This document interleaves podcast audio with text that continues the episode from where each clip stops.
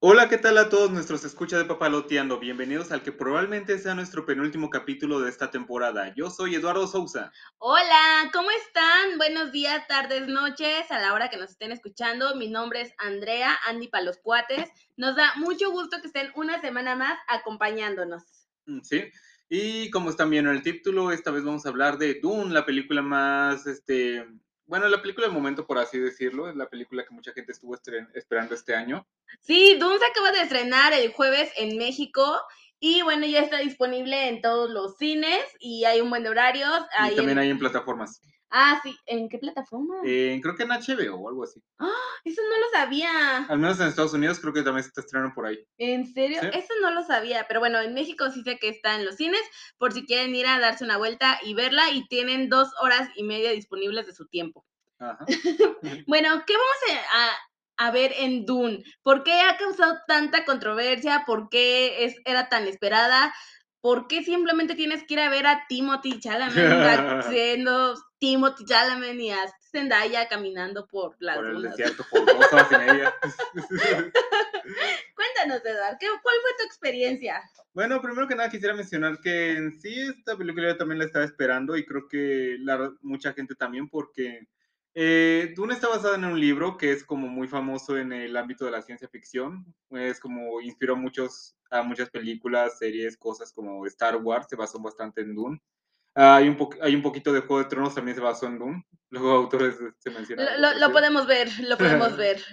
Sí, es como un pilar de la ciencia ficción. Es un libro que se estrenó por los 60 y mucha gente creyó que era como una película infilma- infilmable si se adaptaba. De hecho, esta es una película, bueno, futurista y no es la primera adaptación que se No. le hace a esta a este libro.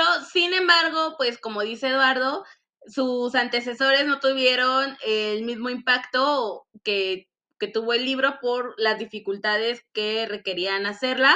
Y bueno, eh, vemos que, que sí, que sí era bastante difícil hacerla, pero al parecer esta, eh, esta nueva adaptación pues con todos los avances tecnológicos que hay y con el presupuesto que tienen y con la difusión que también hay en redes sociales y a nivel global, pues ha hecho que esta versión sea mucho más conocida, mucho más esperada Ajá. y que tenga una fidelidad mucha más placentera para el público. Sí.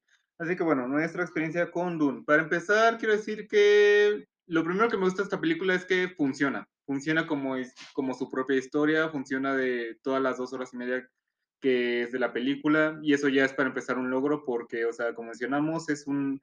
La razón por la que mucha gente pensó que era infilmable esta película por muchos años fue que tiene muchos temas, habla de muchas cosas, este, tiene pues su propio universo esta película y no solamente es como conceptos de ciencia ficción futurista, sino también tiene como que sus cosas místicas que tiene que explicar. Sí, la historia de cada casa, de cada personaje, de cada reino, por lo cual era difícil encapsular todo esto en, pues, en este caso, dos horas y media, ¿no? De, de filmación. Y pues es como querer adaptar 100 años de soledad. que ya lo van a hacer en Netflix, a ver cómo la- Pero bueno, Netflix lo va a hacer una serie, o sea, Doom es como, aunque va a tener dos partes al menos, que sí ya confirmaron que van a hacer la segunda parte. ¡Dun 2! Doom 2, suena chistoso Doom 2. Doom 2. Ah, que va a ser dos partes, sigue siendo como que mucha historia que comprimir, pero aún así lograron hacerlo de alguna manera y ten- tener un producto que, pues como digo, funciona. Y para empezar, eso es lo primero que me gusta. Sí, aunque debo decir que sí es un poco. Tienes que poner mucha atención y eh, ser paciente, porque yo creo que los primeros 40 minutos de esta película eh, sí te hablan mucho de la historia. Tienes que aprender rápidamente eh, el carácter de cada personaje, eh, sus antecedentes, por qué son así, cuál es el legado que están tratando de dejar en muy poco tiempo. Entonces, inmediatamente cuando empieza la película, te empiezan como a, a dar información y la tienes que captar rápidamente. Tienes que aprenderte rápidamente el nombre de los personajes o al menos relacionar quién es quién, eh, ver quiénes son los buenos, bueno, entre comillas, los buenos. eh, Ah, bueno, sí, sí malos. los ubicas, o sea, los malos son como malos malísimos. Los, los malos son pelones. Sí. Eh, todos Y, son o sea, hasta pelones. bien en un planeta que está todo oscuro, o sea, yo creo que O sea, así entiendes quiénes son los malos.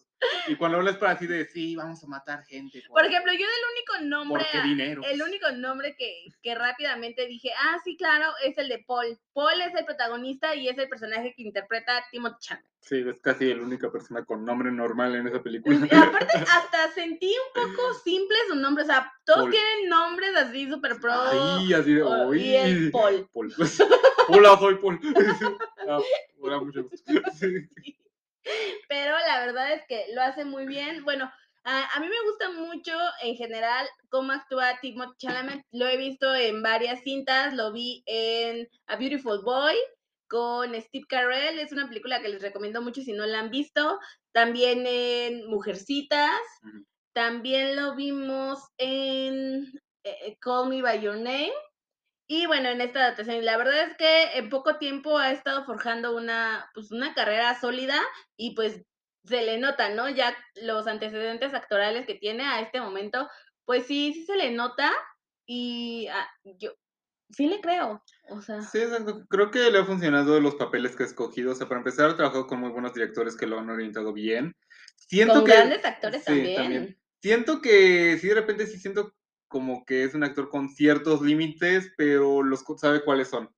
Y sabe cómo aprovechar las fuerzas que tiene. ¿Sabes qué? Al principio me recordaba un poco, digo, a lo mejor no tiene nada que ver mi, eh, ay, se me fue la palabra, eh, la similitud que voy a decir, pero me recordaba un poco a Kristen Stewart al principio, cuando siempre tenía la misma cara Ah, sí. eh, en Twilight, que siempre tenía como esta cara de, pues de mamona, la verdad, vamos a decirlo. Y Timothy ya hay como que siempre tiene sueño. O sea, al Sí, principio siempre sí, tenía como un gesto. baja energía. Sí. Pero, o sea, como que moldea sus personajes a su estilo de actuación, digámosle así, estilo de actuación. Eh, y, o sea, te digo, al final funciona. Este, sí le crees las emociones hacia donde dirige su personaje. Te digo, siento que tendría ciertos límites, no me lo imagino haciendo un personaje estilo, no sé, Jim Carrey o siendo como moldeando su cuerpo como Christian Bale a veces lo hace, o sea, cosas así. Ah, tal- a- ahorita tal vez no, tal vez en algún momento llega a, a ese punto. O sea, porque ni siquiera lo he visto cambiarse de pelo. o sea, así. no, no, siempre tiene este estilo hombre Sí. mano de tijeras. Pero en fin, o sea, funciona, eh, funciona como protagonista y regularmente sus actuaciones funcionan bastante, son como sus gestos y sus maneras que hace las cosas, pues, este, resultan, resulta bien. Sí, y en esta película no es la excepción. La verdad es que eh, el papel que tiene, la interpretación que hace está bien. Sí. La verdad es que el nivel actoral que se requiere sí debe, y el esfuerzo físico debe de haber estado muy pesado. Eh, grabar en los escenarios en los que grababan. Ahorita nos vamos a meter un poquito más en la parte de fotografía y dirección. Pero los escenarios que tienen son una cosa, o sea, fuera de que son increíbles, o sea, espectaculares, correr entre el desierto en dunas con esos trajes que traían puestos, o sea, me daba calor y cansancio solo de verlos. Bueno, otra cosa que me- otro punto que me gustó, este, el casting, el resto del casting. porque- Claro, Porque sabían que esta película había que venderla si le iban a meter presupuesto para poder hacerla y pues eligieron un casting que sí llamara la atención. Muchos actores son como que muy queridos entre mucha gente, muy populares. Y aunque haya algunos personajes que o no tienen muchas líneas o de repente desaparecen porque la historia pues ya no los requiere en algún momento, pues aún así te vas a ubicarlos bien por quién lo interpreta o por el carisma del actor que, lo está asociando. sí, son, son actores en su mayoría consolidados ¿Sí?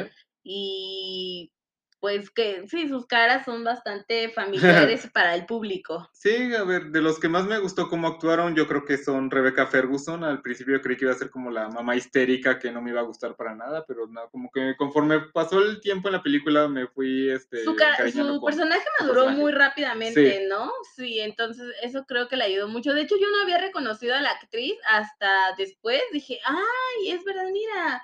Y la verdad también eh, me gusta mucho el desarrollo que tiene, sobre todo a raíz de una interacción que tiene con personajes que estuvieron relacionadas en su aprendizaje y crecimiento eh, hacia la adultez. No sé si entendió muy bien, pero sí. Bueno, tiene una interacción con ciertos personajes que como que la hacen entrar en razón. También otra actuación que creo que resaltó fue la de Stellan Skarsgård, que es como el malo malísimo principal, el, el emperador. No, no es el emperador, es el rey del planeta de los malos estos. Este. No me acuerdo cuál es el nombre de... Ah, Vladimir, La, de la casa Harkon, Harkon o algo así. Ah, sí. Sí, o sea, también aparece muy, po- Harkonnen. muy poquito y mucho de lo que hace es como andar volando y ser mala onda, pero aún así Todo creo lo que hace es ser grotesco. O Sí. sea, su personaje es ser grotesco y lo logra bastante bien. Sí, creo que lo logra bastante bien, o sea, se entiende su idea y creo que hasta disfrutó actuando de esa manera y apenas, es- y está casi reconocible el actor en este momento. Y pues, otros dos que me gustaron fueron este Oscar Isaac y Jason Momoa, porque pues me Ah, cayeron bien. yo amé, amé a Me Jason bien. Ah, vemos a Jason Momoa sin barba. Sí. O sea, yo dije, ¿quién es este señor? Sí. Sí, aparte, Jason Momoa también es como un actor que tiene como que ciertos límites, pero tiene mucho carisma. Es de lo que te Sí. iba a decir, se siente súper carismático. O sea, él o se sea- siente como. O sea, y está padre porque de repente está todo deprimente y él llega y ¡eh, pura fiesta! Es como, Sí. o sea, te alegra, es como... Hola, él es como, como el tío bonachón cool sí. de que llega al, al lugar y dice, ay, qué bueno que llegó. Sí, o sea, equilibra muy bien el resto de los personajes. Sí, me gustó bastante. Y mira, también actuó en Game of Thrones y ahora en esta película y, se- o sea, como inspirado. Sí, igual Oscar Isaac como el Leto Atreides, que es como el jefe de la casa Atreides. Creo, o sea, sí me lo creo también que es un hombre con ya experiencia, que es como un buen líder y que eh, escucha a su pueblo y tiene sus preocupaciones. O sea, sí me creo porque es una amenaza para, para los malos de esta película, porque consideran que tienen que ir tras él. Pues él más bien, o sea, quería generar un cambio legítimo. Entonces, eso pues nunca es tan bien recibido. Sí. Así, y sí, aunque este personaje tiene mucha más participación en la primera parte de la película que en la segunda, aún así me gustó todo el tiempo que estuvo en pantalla Oscar Isaac, así que sí, funciona bastante bien. Sí. El resto del elenco, pues, como mencionaba, aunque algunos de esos tienen, no tienen tantas líneas como pensaba que iban a tener o tanta participación, aún así creo que lo hacen bastante bien y me creí todo lo que pasó con ellos.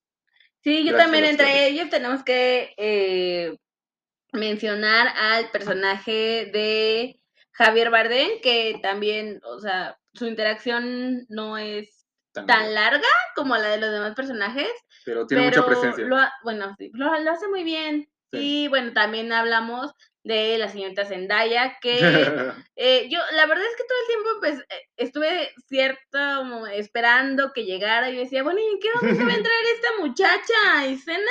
Y después vi que su participación era etérea. Ah, sí, ella sale ya de forma presencial casi al final de la película. No, espero no spoilearlos mucho con esto, pero sale muy constante, como que tiene una presencia constante porque en la película el personaje de Paul tiene como sueños y premoniciones de cosas que van a pasar y ella es como que aparece Es- muy constante. en Ajá, esto. está muy relacionada en, en este tipo, en esta clase de sueños de a lo largo de toda la película en, en Paul. Sí, y aunque también cumple bien Zendaya con su papel, de repente sentí como de cuando le preguntó al director, ¿y cuál es la motivación de mi personaje? Ah, tú finge que estás en un comercial de perfumes, o sea, nada, es como posa y camina el desierto. Y sé tú, sé tú. Que el pelo te vuele el- Sé perfecta, viento. sé perfecta. Zendaya no necesita nada en este momento. Zendaya es perfecta. O sea, esta morra sí lo tiene todo. Ok. Y bueno, una cosa es los actores y otra cosa es los personajes, que ahí como que estoy entre sí y no, porque algunos sí me cayeron bien, para empezar, Jason Momoa. el Sí. personaje de Jason Momoa, claro.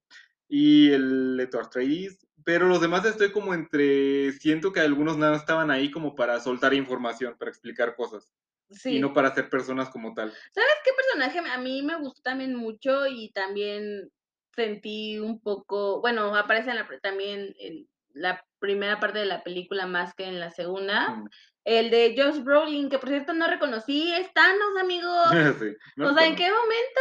Bueno, está bien si no reconoces que es Thanos y así, pero sí es muy como. Cada vez es más conocido Josh Brolin, eso me gusta porque es muy buen actor. Es muy buen actor. Sí. Y sí, o sea, cumple bastante bien su papel, pero sí, también de repente sentí que no estaba ahí como para exponer. Nada más estaba ahí como eh, entrenador y pues ayudar a Paul. Y dice dos chistes, uno que está en el tráiler que es de que no sabe sonreír y otro que Ahí y otro que es un tra- y otro donde dice trasero y ya. se- sí, y, y- Esa fue su personalidad. pero bueno, hizo lo que pudo Sí, con el tiempo que tuvo. Sí, cumplió bastante bien, cumplió bastante bien. Pero sí, de repente como que siento esto de que muchos personajes nada más sus diálogos son como decir exposición, decir qué es lo que tienen que hacer o por qué es tan peligroso lo que están haciendo, hace que no me preocupe tanto por ellos en estas escenas de batalla donde, donde realmente sí hay como peligro para los personajes porque algunos sí mueren y es como de sí, pero pues no me importa tanto lo que está pasando con ellos. Pues sí, la verdad, y, pero es que también, bueno, en esta parte siento que era difícil, como les decíamos al principio, eh, encapsular toda, toda la cantidad de información en dos horas y media y que cada personaje también brillara eh, de forma particular. Entonces, bueno, en esta parte pues se, se entiende que tenían que resumir lo más que pudieran o actuar en lugar Sí. de, de decir. Entonces, Sí, me imagino que la novela tiene muchísimos personajes más y hubo actores en la película que tuvieron que cumplir con las funciones de más de uno. ¿Sabes qué no me gusta? Y esto es general, ¿eh? Porque con The Eternals me pasa lo mismo. A lo mejor es un dato que es súper irrelevante, No pero hemos yo visto soy- Eternals, pero bueno. yo- ya es que es que vas a, des- a re- a ubicarlo. Eh, no me gustan las naves que están haciendo para las películas. Ah, ¿no? No, no me gusta la nave de los, por eso te digo que lo podemos ver en The Eternals, o sea, en el tráiler podemos ver como este triángulo Como- horizontal, Como media dona. Ajá. y eh, bueno, en esta película en Dune, también al ser una película futurista, pues hay varias clases de, de, de naves, y no me gustan. La única que me gusta son una especie de helicópteros que tienen que parecen libélulas. Sí, y tiene sentido que parezcan eso. Claro, sí. Sí. por supuesto. Pero fuera de eso, la verdad es que las animaciones de las naves no, a mí no me encantan. Digo, yo Sí. sé que no tienen nada que ver y que eso no, no afecta ni beneficia a la película como tal. No, o sea, pero, pero, a mí o sea, si te distrae no- algo así, o sea, Ajá, no, no es algo que me guste. algo pasa. Bueno, fuera de las naves, creo que otro punto a favor es los visuales de la película y la música. Ah, bueno, sí. Sí. Este, luego es, no es tan fácil como la gente cree que la fotografía de la película nutra a la historia y yo creo que esta película lo logra. O sea, hay muchas muy buenas tomas del desierto, de las naves, de los Es que personajes. esta película siento que no solamente es de acción o futurista, esta película es poética. O sea, esta película se siente. eh, ¿Alguna vez no sé si han visto eh, El árbol de la vida de, De Sean Penn? de Terrence Malick. Ajá. Sí. O sea, siento por un momento simbolismos parecidos en esa película donde hay escenas con luz que nada más aprecian a, a una persona o estas fotografías de horizonte de pues de dunas, o sea, hay, hay Hmm. muchos momentos muy poéticos o que así se leen o así los leí yo en pantalla de, de la película y digo, ok, o sea, también te quiere dar esta percepción y que entres tú también al universo con ellos. Ah, sí, eso es lo que te quería mencionar, este que tiene que ver con eso. Dices que es como que muy poético y tiene mucho que ver, obviamente, esto con el director, pero este, el director es Denis Villeneuve, este, ¿lo ubicas? No. El que hizo Rival. Ah, ya. Sí, película, Ay, esa película es muy Sí, buena, es muy buena. Véanla. la última película que hizo antes de esta fue Blade Runner 249, donde tuvo como muchas libertades y también es todavía, si Dune te parece poética y con muchos visuales, este Blade Runner 249 todavía es más. Pero mucha gente no fue a ver Blade Runner 249, se les hizo aburrida, muy lenta o que era como que pura fotografía bonita con sonido de fondo. Es que siento que sí podrías hacer un bonito calendario con los paisajes de la película de Dune. Sí, y no le fue muy bien en taquilla a Blade Runner. Así que siento que en esa película de Dune, como también era como que mucho presupuesto y conocían al director y dijeron, sí puedes hacerla, sí puedes ponerle tu estilo, pero te vamos a tener como que muy checadito. Sí, y ¿sabes qué? Entiendo perfectamente lo que es. Perdón, te interrumpí, termina. Ah, sí, y de repente sentía que sí estaba medio limitado el director porque es un director que no teme mostrar escenas fuertes de repente y Dune está muy contenida en su acción, que es otra cosa que tenía un poquito en contra. Que, no sé, en vez de mostrar cosas como sangre o cosas parecidas, decían, no, pues los trajes se iluminan de rojo cuando se lastiman los personajes o cosas así. Ajá, ese está padrísimo, ¿eh? Está- Las, la- los escudos que, que Sí. tienen están El concepto está padre, pero siento que es como que... Estrombóticos. Sí, una forma de que se ahorraban la el uso de violencia para que más gente pudiera ver la película.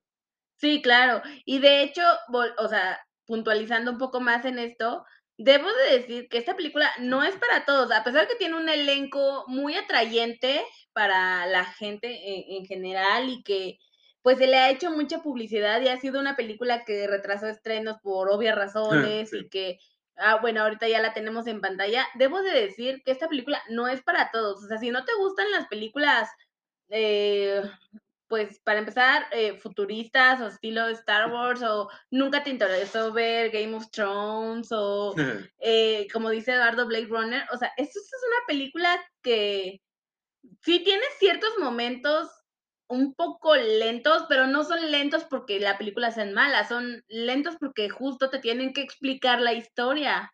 Y eso hace que haya mucho diálogo de pronto o mucha mucha interpretación y sí hay violencia, pero está muy contenida, como lo Sí, muy dices. Entonces, no no es una película para todos. De hecho, cuando yo fui a a a verla al cine, sí hubo un par de personas que se fueron. Mm, ¿en serio? Ajá, sí.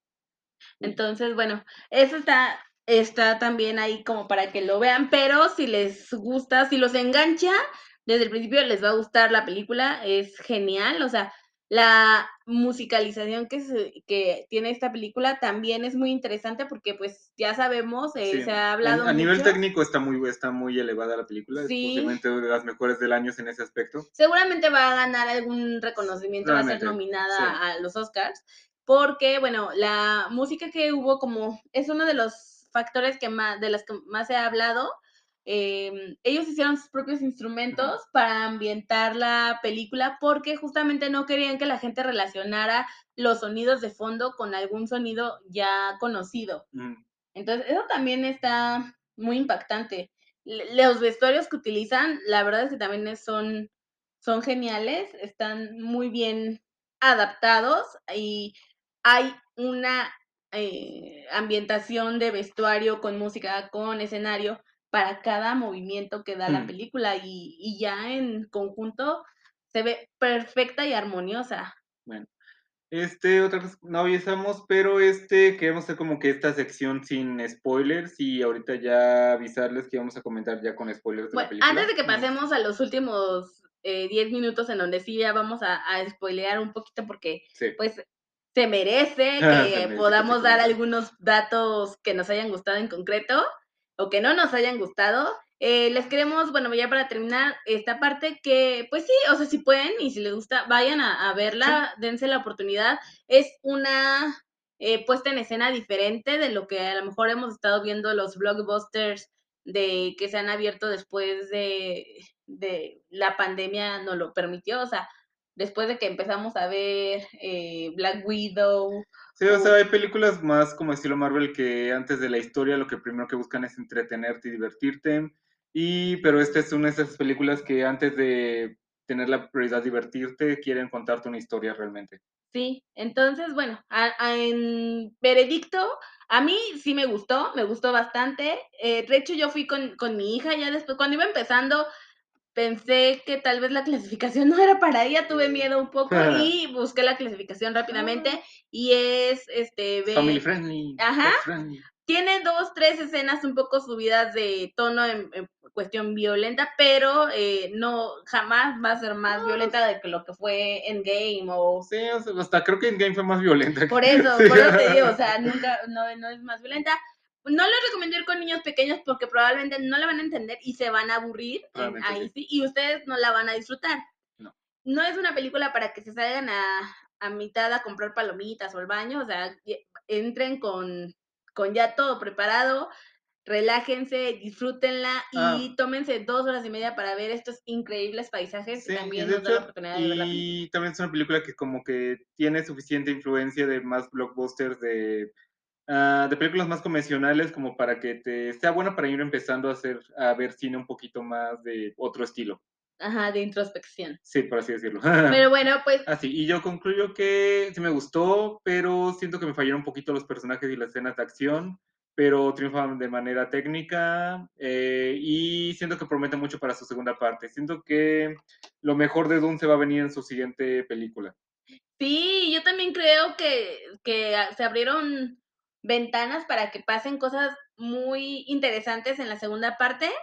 Y pues vamos a esperarnos al 2028, cuando se estrene. Bueno, a ver, yo creo que como en dos años, ¿no? Dos o tres años, seguramente vamos a estarla pudiendo analizar.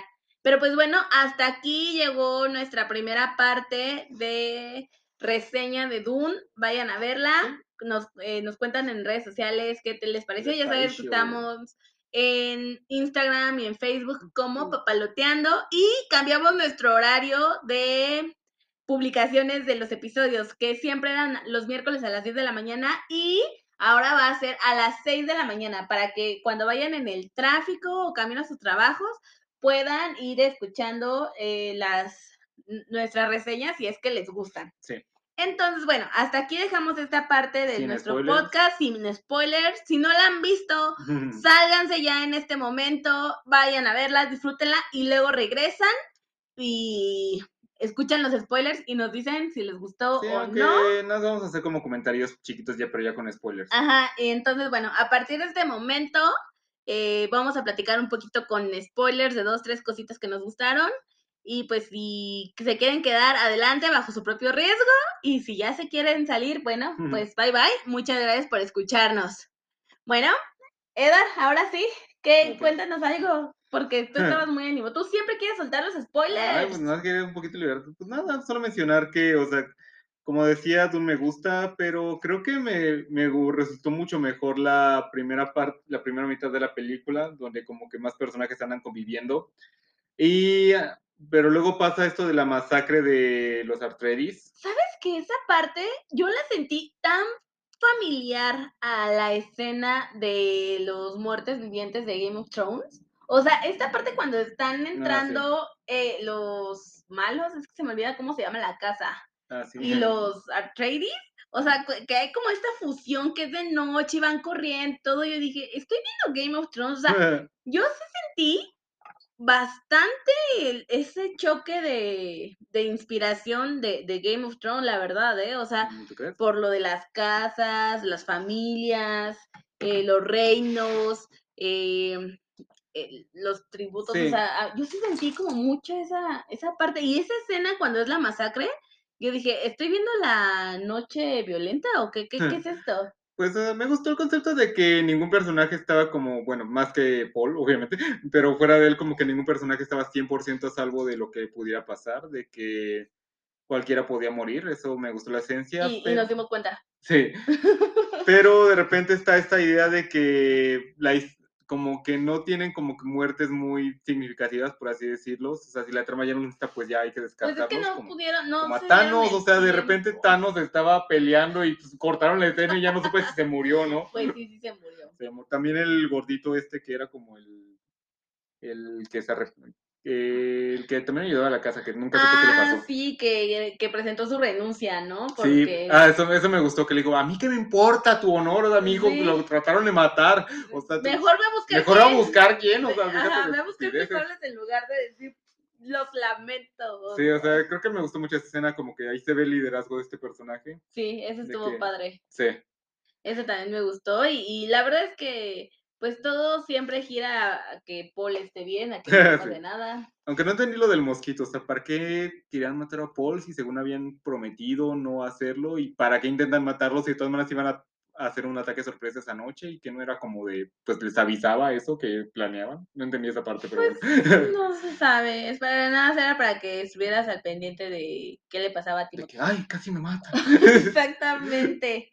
Sí, también me, me, como que me sacó un poco de tono cuando Paul le dice a su, a su mamá, ay, sé que estás embarazada, como que a partir de ahí, todo el tiempo era como, o sea, cuando la veía correr por el desierto, y era como de, pero estás embarazada. Lleva unas semanas, lleva unas semanas. Pues sí, pero como que todo el tiempo ya me preocupaba por ella. Dije, amiga, cuídate. No sé, y también me sentí un poco feo que, que Javier Bardem no salía, sale como en dos escenas. Sí, pero se siente su presencia. me acuerdo que en el cine, cuando se le dije, alguien dijo, ¡Ah, es Javier Bardem. ¿En serio? Sí. Ay, Ah, sí. Ah, y otra cosa, me causó un poquito de gracia esta parte donde rescatan a los trabajadores de los gusanos de arena estos y el, pro- y el conflicto es como de, pero nada más caben seis en cada nave, Y son 21. son 21. Y Oscar Isaac dice, no se preocupen, yo sé qué hacer, escúchenme, pongan siete en cada nave. Sí, como, ay, ok, felicidades, gracias, qué bien. Y el jefazo. bueno, este fue algo muy bueno para él. También estuvo padre la parte de, de, o sea, entiendes por qué todos quieren este, sí entiendes eh, por qué quieren este planeta. Yo al principio no entendía muy bien porque justo decía, o sea, ¿qué tiene este planeta de especial? La especia. La Es especie. la especie es especial. Les- es como, como el agua, porque aparte, amigos, en esta película ya no hay agua, o sea, prácticamente se acabó el Cuando agua. acabé de verlas me antojó un vaso con agua tú. Ay, en serio. Pero, oye, la, ¿dónde grabaron? ¿Sí grabaron en espacios realmente así de... de Probablemente algunas partecitas, sí, y otro fue como un estudio. Sí se ve muy impresionante, la verdad. Se ve genial.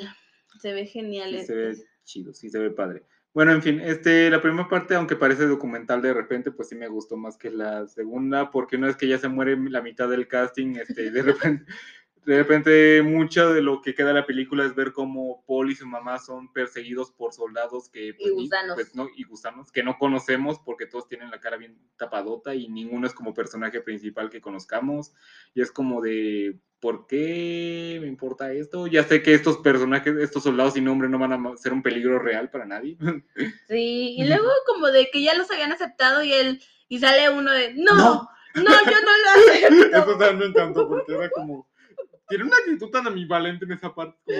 Oh, sí, voy a aceptar al niño porque puede aprender de esta manera. Pero la mujer no, no la quiere. Sí, no, no los acepto. Y de repente se defiende y dice, ah, pues, ¿sabes qué? Sí te acepto. Sí. Pero el otro tipo dice, no, pero a mí no me gusta que se haya defendido, así que igual a muerte con cuchillo. Sí, está genial. Y luego matan a los amigos como, ah, pues ya los aceptamos a los dos, ¿no? O sea, Sí, ¿cuál, cuál es el problema pensándolo bien? Sí. O sea, no sé, estuvo como súper raro. Y el peor es, no es el clímax de la película. O sea, Paul peleando contra un tipo que tampoco conocemos. Ahí yo pensé, si hubiera, si este soldado también tuviera su historia, se hubiera participado de alguna manera, o mostrado que era como que un super guerrero o algo parecido, creo que hubiera estado mucho mejor. Sí, o sea, hubo un momento en que también dije, o sea, para, por. Sí, No, no entendí muy bien esa. o sea, esa- creo que era porque sentían que la gente estaba como, necesitaba una escena de acción para tener la película o algo así. no sé, para que vieran que Timothy sí es. O sea, que el entrenamiento que le daban sí sirvió de algo. Sí, que Tamás mató al tipo como en medio minuto. Pero... Sí. y, y aparte, ¿está jugando con él? ¿Qué está No, pasando? es que nunca ha matado a nadie. Yo dije, bueno, va a haber cierto conflicto interno. Pero dijo, no, sí lo voy a matar. y ya caminan y se van. y- Sí. Y yo dije, ¿qué? De hecho, eh, cuando se acabó, eh, Luna me dijo así de, ¿ya? ¿Ya se acabó? Sí, ¿qué? ¿Ya? ¿Y luego? Y yo, Bueno, bueno, pero mínimo al final había un tipo que estaba surfeando en un gusano de arena. Eso estuvo padre. o sea, ¿qué onda con esta escena súper random? O sea, estaba De Paul dice, oh, qué radical, yo quiero hacer eso también. así, ¿qué? ¿Qué pasando? Y pues bueno, así es Sí. como... O sea, sí, Interactuamos. creo que en eso podemos estar co- coincidir, que la película pudo haber terminado mejor. Sí, no, O esto... tuvo un, un clima un poquito más climático. O sea, toda la película fue como súper etérea, profunda, como para terminar con una persona montada en un. ¿Por qué me rompen así la? Pero pues bueno, amigos, esta fue nuestra Plática de Doom. plática de Dune con spoilers. Esperamos que ah, si ya la vieron, eh, nos cuenten a ustedes qué les pareció pues la primera parte, segunda parte. Es de- decimos primera y segunda parte porque sí hay, antes de la masacre, como una... Como Eh, que cierto ambiente diferente. Exactamente. Y pues véanla, disfrútenla, díganos qué les pareció, vean a Zendaya, vean a Timothy. Y pues, pues nada, ya está, Dune en cines, vayan a disfrutarla, ya, Ah, sí. Sí vale la pena verla en pantalla grande, así que si pueden verla en cines, pues vayan. por vayan. favor. Sí, vayan al cine, ya saben, como siempre les decimos, tomen sus medidas de precaución, eh, guarden su distancia, escojan a lo mejor un día que no sea fin de semana, eh, vayan bajo sus cuidados que ustedes crean pertinentes. Bueno, eso es todo por Papalateando. A lo mejor la siguiente semana hacemos último capítulo de temporada y luego nos tomamos un descansito, pero les avisamos. Sí, bueno, pues muchas gracias por todo y ya saben que ya estamos los miércoles a las 6 de la mañana, ya nos pueden escuchar. Bueno, Cuídense mucho, Bye. síganos en redes sociales y les, damos, les dejamos un gran abrazo. bye. Bye.